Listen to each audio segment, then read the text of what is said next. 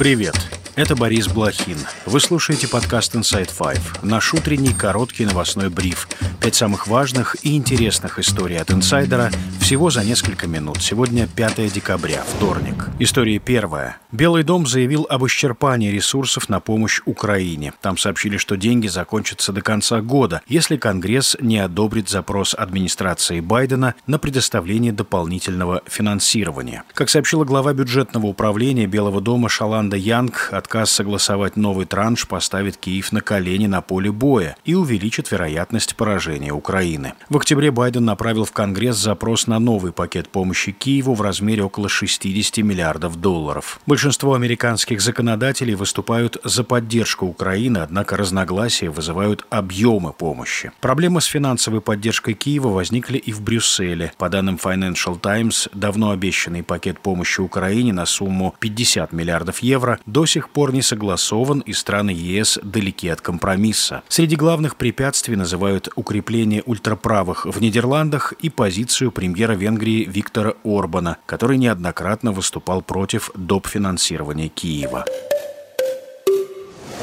История вторая. Кремль анонсировал визиты Владимира Путина в Объединенные Арабские Эмираты и Саудовскую Аравию. Его помощник Юрий Ушаков сообщил, что поездки состоятся уже на этой неделе. После полномасштабного вторжения в Украину в феврале прошлого года российский диктатор посещал только Китай, Иран и страны ближнего зарубежья. Добавлю, о своем намерении пригласить Путина на саммит Большой Двадцатки в Рио-де-Жанейро заявил президент Бразилии Лула да Силва. При этом он оговорился, что не может гарантировать российскому президенту, что того не арестуют. По словам Лулы, этот вопрос находится в компетенции органов юстиции. Цитата. «Будет ли Путин арестован, когда приедет? Может быть, да а может быть и нет. Это будут решать судебные органы. В марте Международный уголовный суд выдал ордер на арест Путина за военные преступления. Юрисдикция МУС распространяется на страны, ратифицировавшие Римский статут. Бразилия входит в их число. Объединенные Арабские Эмираты и Саудовская Аравия – нет. Путин пропустил саммит Большой Двадцатки в Нью-Дели, чтобы избежать возможного задержания по ордеру МУС. С 1 декабря председательство группе G20 по ротации перешло к Бразилии.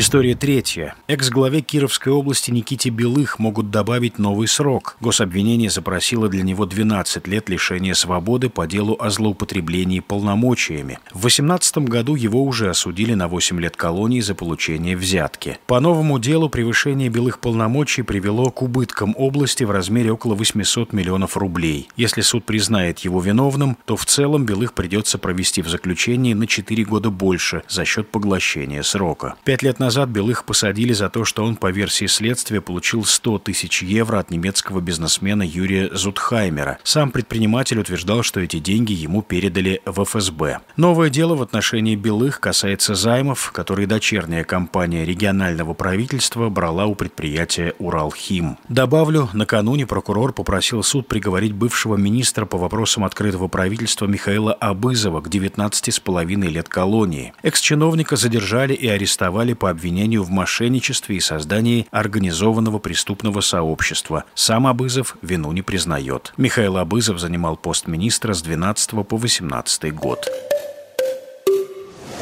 История четвертая. Венесуэла заявила претензии на часть соседней Гаяны. По результатам референдума, который прошел на прошлой неделе, 95% избирателей Венесуэлы высказались за присоединение к стране территории Гаяны, которая находится между реками Эссекиба и Оренока. Там несколько лет назад нашли крупные залежи нефти. Власти Гаяны уже выразили протест и назвали действия Каракаса агрессией. Плебисцит стал ответом режима Николаса Мадура на решение Международного суда ООН, который который запретил Венесуэле предпринимать действия в нарушение территориальной целостности Гаяны. Спор между Венесуэлой и Гаяной по этому вопросу длится уже более 200 лет.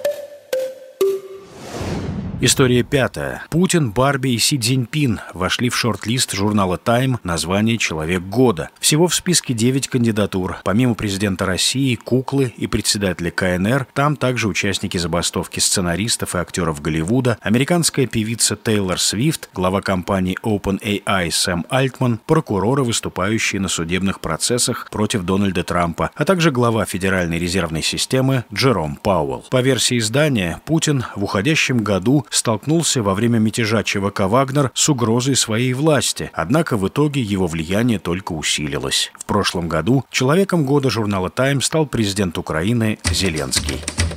И это все на сегодня. Это был подкаст Inside Five.